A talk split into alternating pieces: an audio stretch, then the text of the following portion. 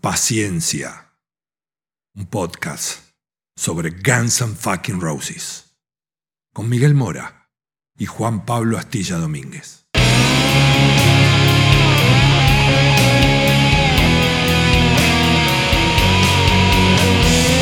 La banda más peligrosa del mundo.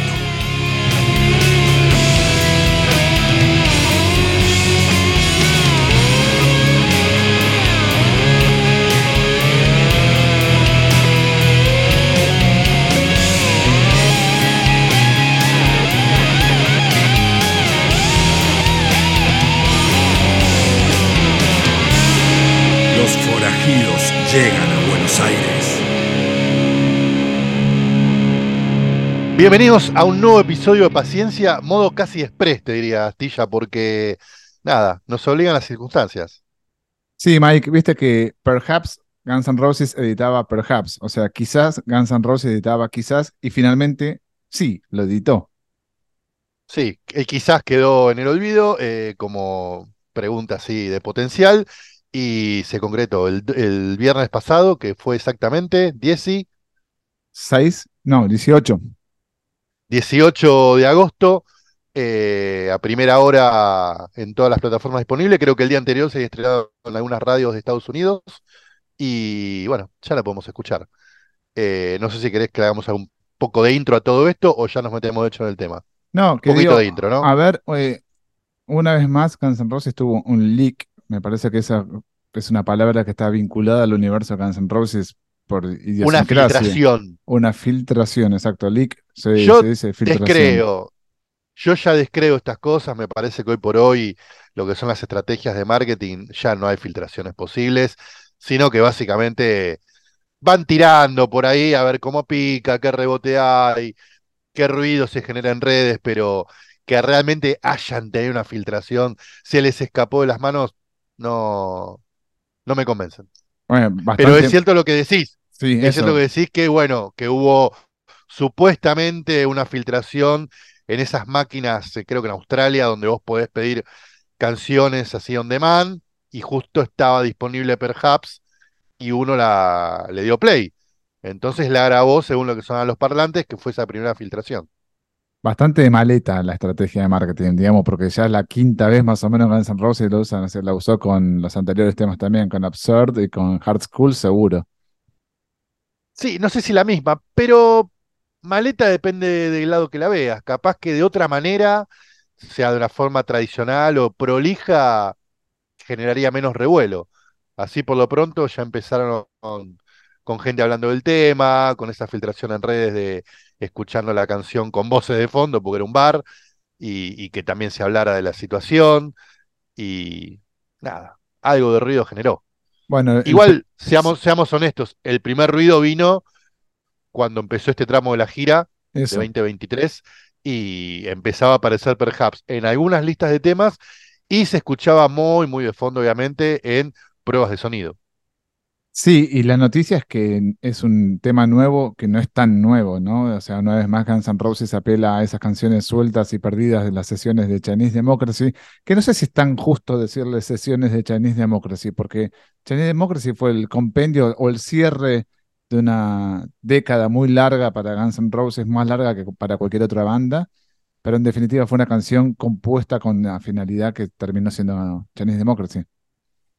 Sí, coincido con vos, pero me parece también a veces es más fácil ponerle una etiqueta de ese tipo, la era, digamos, la- las sesiones de Chinese, pero si vamos a ser más estrictos, sí, del periodo creativo de Axel y sus, digamos, músicos durante los 2000.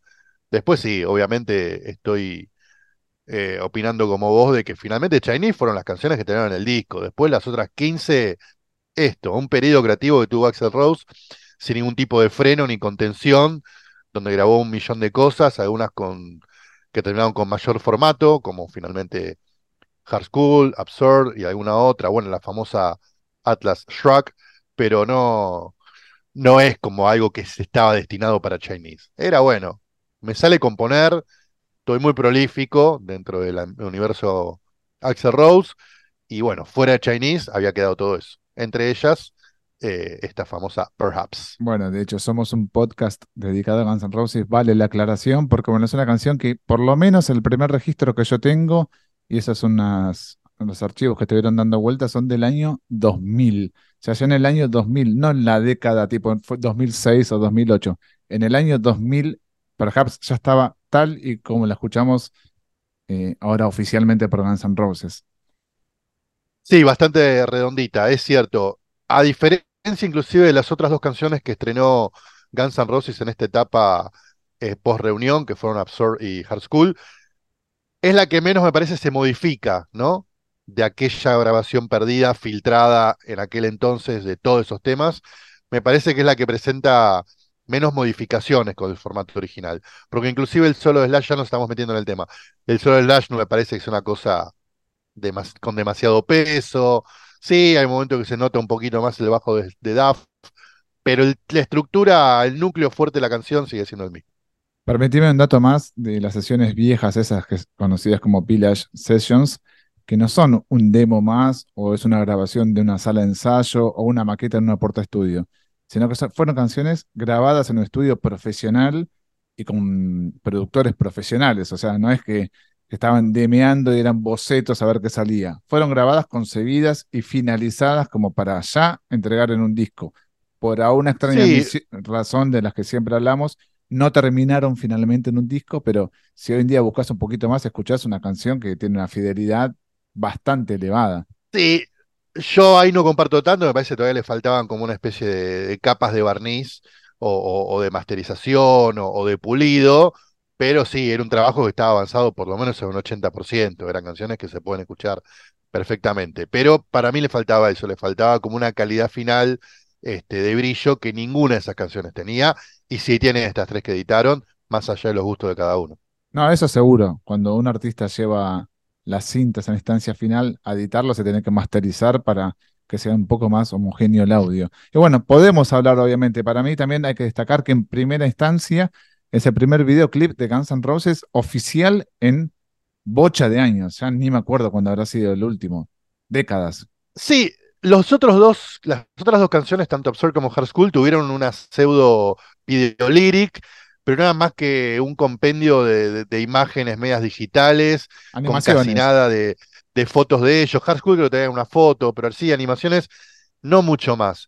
En Perhaps sí, se tomaron mucho más en serio el laburo, se ve que llevaron cámaras mega recontra ultra HD a toda esta gira 2023. Se nota, por ejemplo, claramente que hay imágenes de Glastonbury y algún otro show que a lo mejor el fan con el ojo más fino que tiene ganas de machear qué remera tenía puesta en tal show, ahí lo puede hacer, pero se nota que son todas, o en una gran parte de 2023.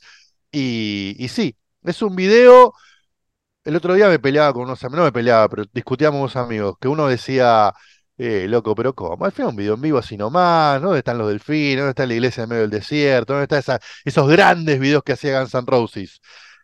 Que entiendo, este, su saudade, como dirían los brasileros, digamos, su lástima porque eso no suceda, pero me parece que en 2023 hoy lo que la banda tiene que vender o comunicar es, miren, seguimos tocando en vivo, seguimos de gira, viene un montón de gente como se ve acá, hagamos un show más que digno, o sea que vengan, vengan, todavía hay muchos shows por delante. Bueno, tu amigo también tenía un poco un punto, ¿no? Porque si ves la tapa del single, es bastante, este, no sé cómo se llama, pedorra, es en un término que hablamos acá en Argentina, en Buenos Aires, como bastante sencilla y no es tan elaborada y no tan pensada como fueron otros artes en la carrera de Guns N' Roses. Sí, en el resultado final, digamos, la imagen fría del triángulo perhaps en esa bola, decís, medio pedorra. Ahora, ¿me dejas nerdearle un poquito? A ver qué significa. ¿Googleaste eso? ¿Tiene algún significado? No, no googleé, pero a ver, esa bola 8 de pool, de billar, según el país donde nos escuches, eh, que tiene en la base una especie de cara transparente, es un elemento bastante común en la cultura americana, para juguetear a la hora de hacer preguntas y que alguna entidad mágica o esotérica te dé la respuesta. No sé, qué sé yo. Voy a tener novia, me voy a ganar la lotería, cómo me va a ir con tal trabajo, cómo voy a entrar al examen. Entonces uno agitaba esa bola, miraba la base con esa, esa parte transparente Y esa especie de triangulito con distintas caras tenía una respuesta. Y las respuestas siempre iban entre, por supuesto, olvídate, evitalo todo lo que puedas, quizás, perhaps. Eran unas opciones. Entonces, vale, el dato utilizaron. ¿No lo tenías, Astilla? No, no lo tenía. ¿Es el Ouija board eh, norteamericano o algo así? No, no es como un Ouija, es como una especie de bola 8 de la suerte que cuando vos tenés preguntas que no sabés a quién hacérselas o tenés miedo de preguntárselas a, otra persona, bueno, se las hago mi bola 8. Entonces agitas la bola, haces la pregunta, das vuelta y ahí te fijas la respuesta. Hay inclusive un capítulo de Los Simpsons que la usa. Ah, sí, sí, sí, sí. Ahora que pienso, sí, es verdad.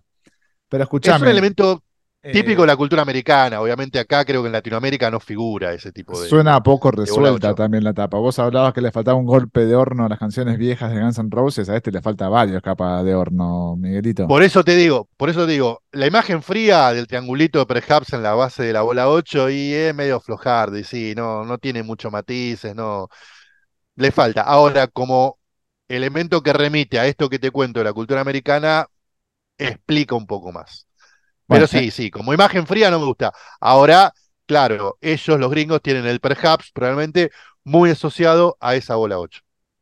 Bueno, es Guns N' Roses, ¿no? Uno siempre espera que hace un salto de calidad y el video es cierto, puede, puede haber sido filmado con un celular 4K, pero bueno, es lo que hay, está muy de moda, todas las bandas hacen esto y me parece que, que es un poco el reflejo de lo que pasa arriba del escenario con Guns N' Roses. Verlos arriba del escenario felices no es lo mismo que estén felices abajo, que estén compartiendo un estudio, que se reúnan, que digan, che, a las cuatro comenzamos a filmar, es muy distinto, ¿no? Sí, lo tiraste ahí muy al pasar, pero es algo que quiero rescatar porque me lo comentaste el otro día y fuiste la primera persona que, que lo notó, entonces lo quiero, lo, quiero poner sobre la mesa. Y es que se los ve muy felices.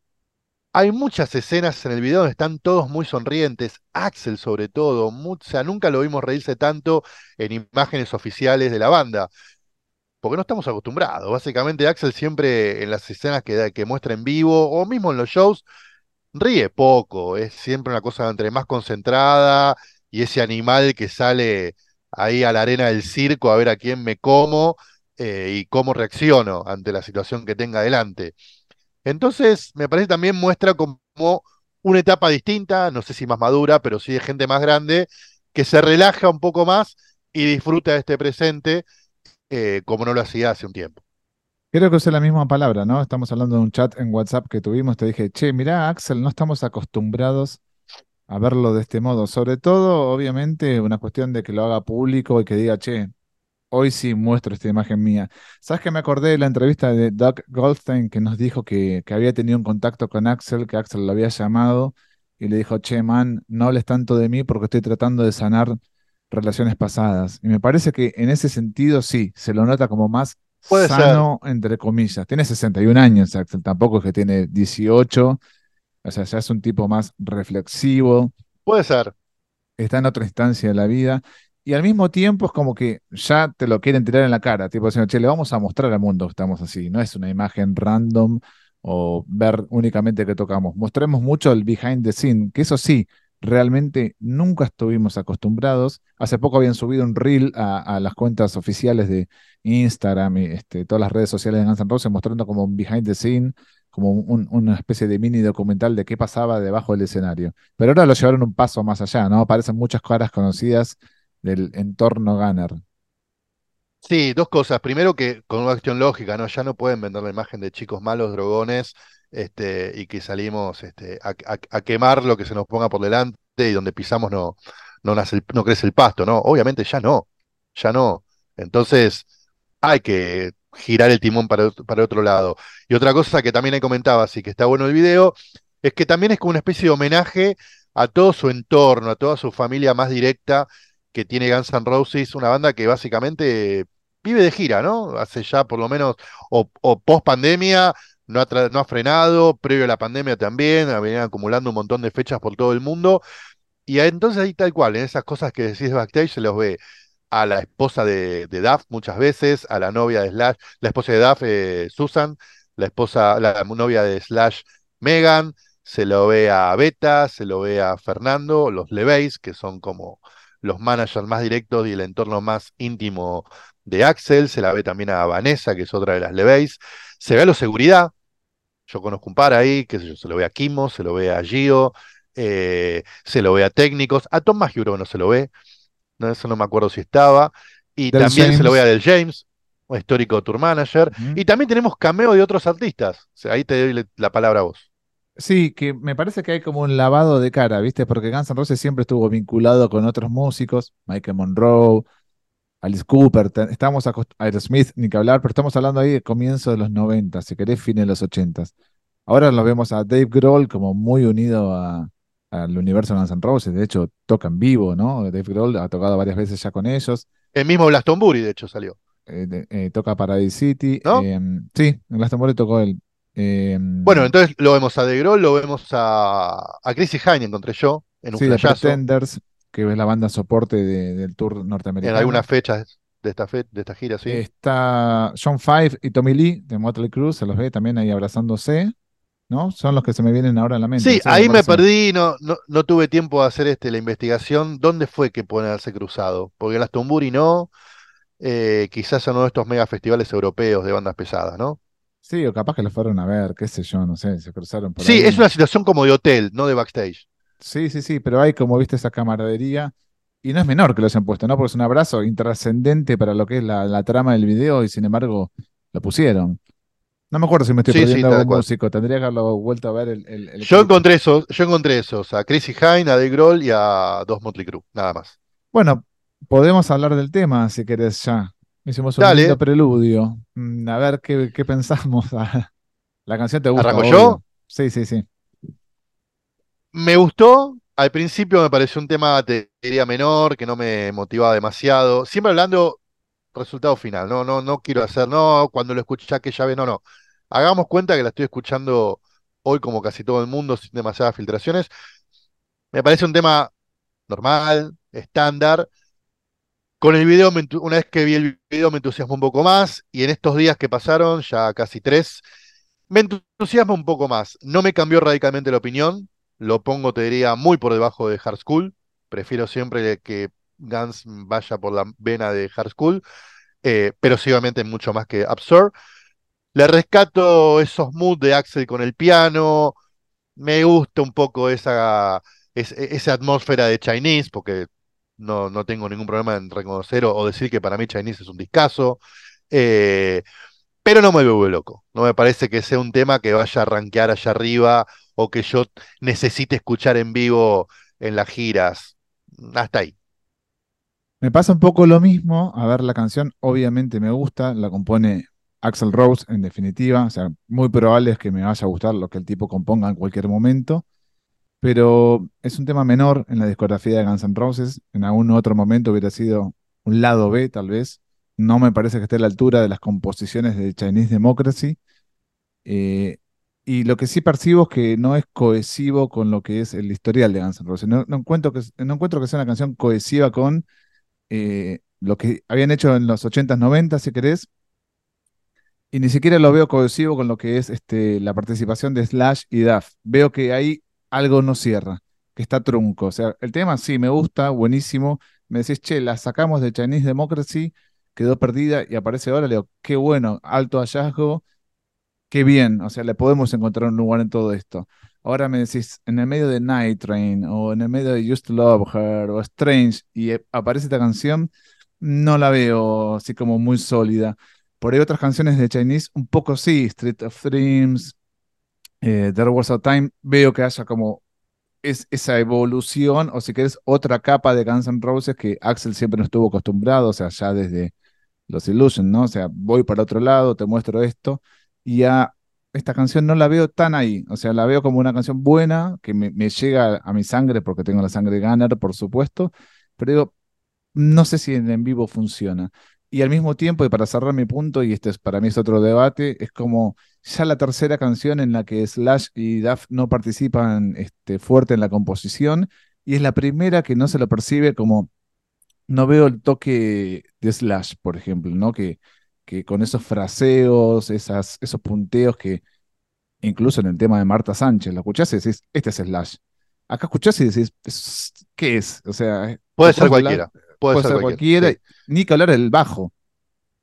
sea, no, no percibo toque se, se nota mucho, se, se, nota menos. Bueno, el tema ya fue tocado en vivo, se estrenó el mismo día que salió este, en todas las plataformas, justo anoche tenían un show y, lo tocaron. Creo que, eh, que, Axel tiró una frase al principio tipo, perdónenme o, discúlpenme si no voy a estar corriendo acá para allá, pero bueno, tengo que concentrarme en cómo carajo hago para tratar de cantar esta canción en vivo.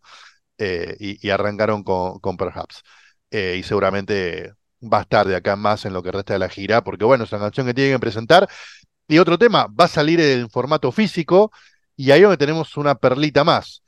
Eh, sale una especie de vinilo, creo que es un vinilo 7 pulgadas, eh, con lado A Absurd y lado B The General. Esa canción sí que no la escuché. Esa es una canción, otra canción perdida. En, la, en los foros y demás la, la describen como uno de los santo grial, ¿no? Esas las que menos filtraciones tuvo. Se habla que sonaba parte instrumental en las intros de la gira de Chinese Democracy, pero muy poquito. Que Axel la puso en alguna fiesta privada y que ahí también se escuchaba de fondo.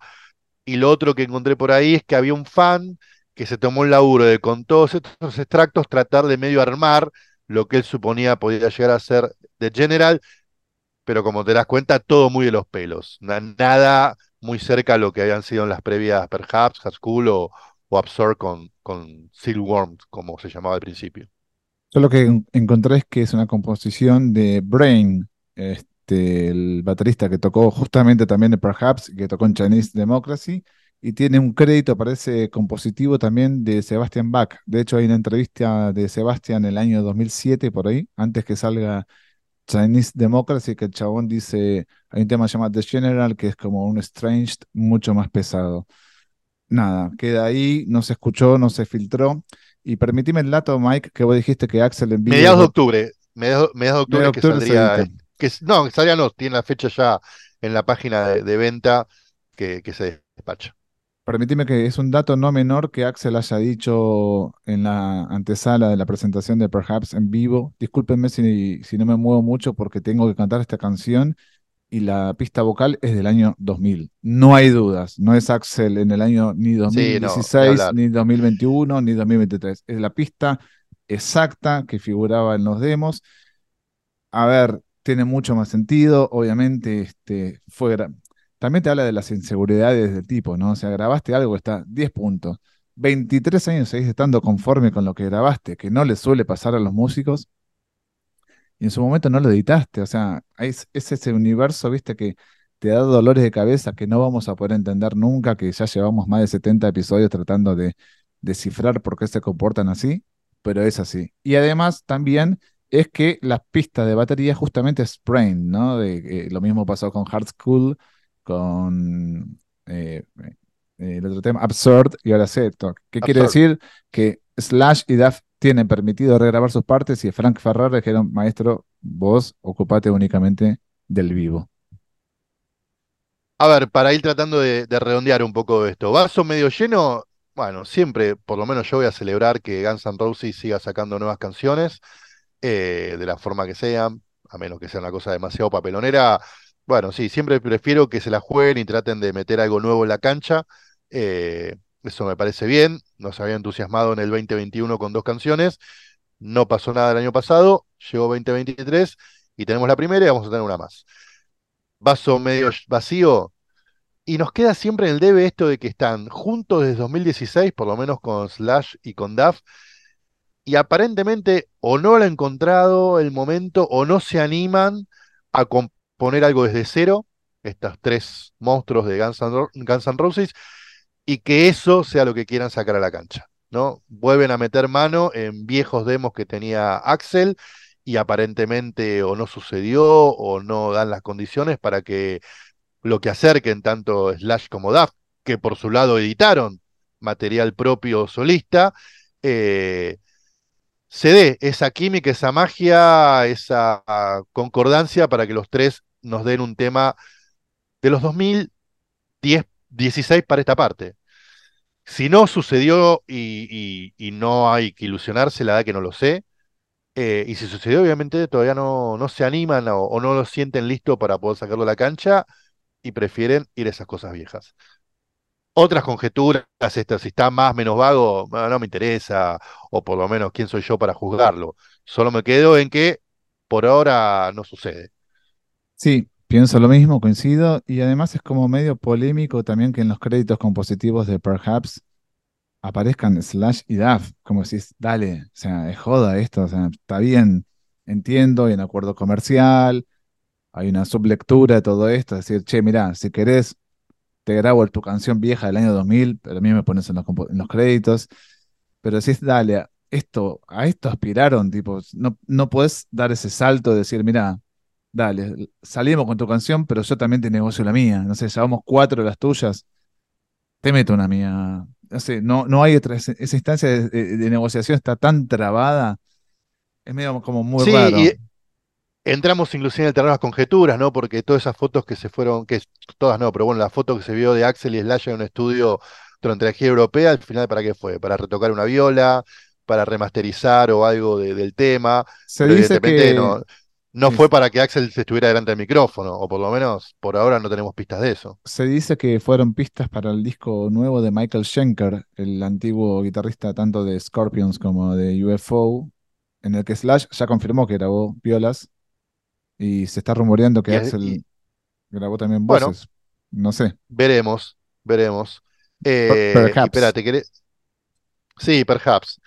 Y lo otro es que te quería decir es que en algunas revistas importantes dieron la noticia como, bueno, la primera canción que compone los tres juntos desde 2016, etcétera, etcétera, y un par de patinadas seguidas al pasto desde, Desde Spaghetti Incident dijeron que es un disco de covers encima. Sí, que encima es un disco de covers, este, ninguna canción original hay ahí. Pero bueno, aparentemente yo escuché o leía por otro lado que fue como que lo, es la comunicación oficial de la banda porque es lo que quería comunicar, ¿no? Dar esta cosa de estamos todos unidos, nos juntamos a grabar. Yo por ahora, el único, la única gacetilla oficial, el único press release, como dicen en Estados Unidos, eh, que encontré de, la compañía grabadora, no dice eso. No dice nada de eso. Dice que sí, que es la primera canción, después del 2021, cuando sacaron las otras dos, y que nada, es una canción que grabaron los tres. No te dice la primera vez que se juntan desde Spanetti Ince, no dice nada de eso. Para mí me parece que ahí se mandó más el medio en cuestión que, que la compañía o que realmente la banda quiera dar esa imagen. Por ahora no, no, no puedo asegurar que sea así. Bueno, mi parte polémica, porque tiene que haber una parte polémica, y en mi opinión, y me hago cargo, es que me gusta muchísimo más el solo original, que presumo que lo habrá grabado Robin Fink, que es el guitarrista que grabó la gran parte de los solos. No todos, obviamente, pero grabó muchísimos solos en esa época, y que por lo menos percibo ese toque más melódico, ¿viste? Como que Buckethead era como otra velocidad, otra ejecución, Fortus también solía como medio rápido. Me gusta más el solo original de la versión esa que anduvo dando vueltas por ahí que, la de Slash. La de Slash la veo como muy tirada, como, che, me meter un par de escalas y no le veo con sentimiento tipo en la canción. Justamente por eso yo te decía que no es cohesivo. Es como, che, bueno, le meto una guitarra y ya. Todo esto de sobre Slash lo está diciendo Astilla, eh, para lo quiero aclarar bien para todos los, los fans de, Slash, que son un montón, lo dice Astilla, o sea que en todo caso lo discuten con él, no conmigo. O sea, ¿a vos te gusta más el solo Slash que el original? No me parece ninguno de los dos un solo que vaya a, recordar o extrañe o diga, uy, este es mucho mejor. El de Robin Film me parecía ni Funifa y el de Slash también lo dije, me parece que no está a la altura. No, estoy diciendo que el de, Fink sea. Vos dijiste me gusta más, que, que es otra cosa. No estoy diciendo que sea un clásico, no estoy diciendo que sea un clásico el de Fink. Para mí es superior. Sí, sí, para mí es más, más armónico, tiene más sentido y no puedes agarrar una canción de 25 años atrás. Bueno, un poco le pasó a Van Halen también cuando sacó ese disco con, con David Lee Roth, ¿no? El último Different Kind of Truth o algo así, no me acuerdo el nombre agarraron muchas canciones que en su momento eran demos y, terminaron siendo un disco nuevo Van Halen que no era nuevo. Sí, es tal cual. Eh, fue un, disco que se basó en un 80% en viejas canciones, que de hecho estaba el, demo dando vueltas por ahí, pero tenían otro laburo. Tenían otro laburo. Y por un lado te digo, en ese caso no me parece mal, porque digo, si no te sentís cómodo para, para componer algo desde cero, y agarremos esto que ya lo tenemos, con la diferencia, no menor, que agarremos esto que ya tenemos era algo que habían compuesto los mismos cuatro. Exactamente. Que no es el caso de Guns N'. Que no es el caso de Guns N' Roses, que es algo que hizo Axel por su cuenta sin ningún tipo de participación de Duffy Slash. Una pena. La verdad que para mí es un talento desperdiciado y no soy el único que pienso así. Bueno, nada. Creo que de todas maneras, más o menos contento de que esté Perhaps finalmente de manera oficial. Nos gustó mucho el video. Vamos a darle la derecha por ese lado. Y bueno, veremos qué onda de General cuando llegue el momento. Así es. En octubre nos encontramos entonces, Mike. Exacto, en octubre nos vamos a encontrar. En octubre aparte hay muchas novedades, lo sabes. No nos adelantemos. Dale. Ok, bueno, nada, y seguramente en las redes este, estaremos poniendo algún tipo de preguntas. Si nos ves en YouTube, nos puedes hacer comments acá, seguirnos como siempre, activar notificaciones. Si nos escuchás en Spotify, ahí seguramente a haber una pregunta colgada para que nos digas qué te pareció Perhaps. Así interactuamos todos un poco más. Dale. Dale, Mike, abrazo. Seguimos en nuestras redes sociales. Paciencia Podcast en Instagram y Facebook. Paciencia Pod GNR en Twitter.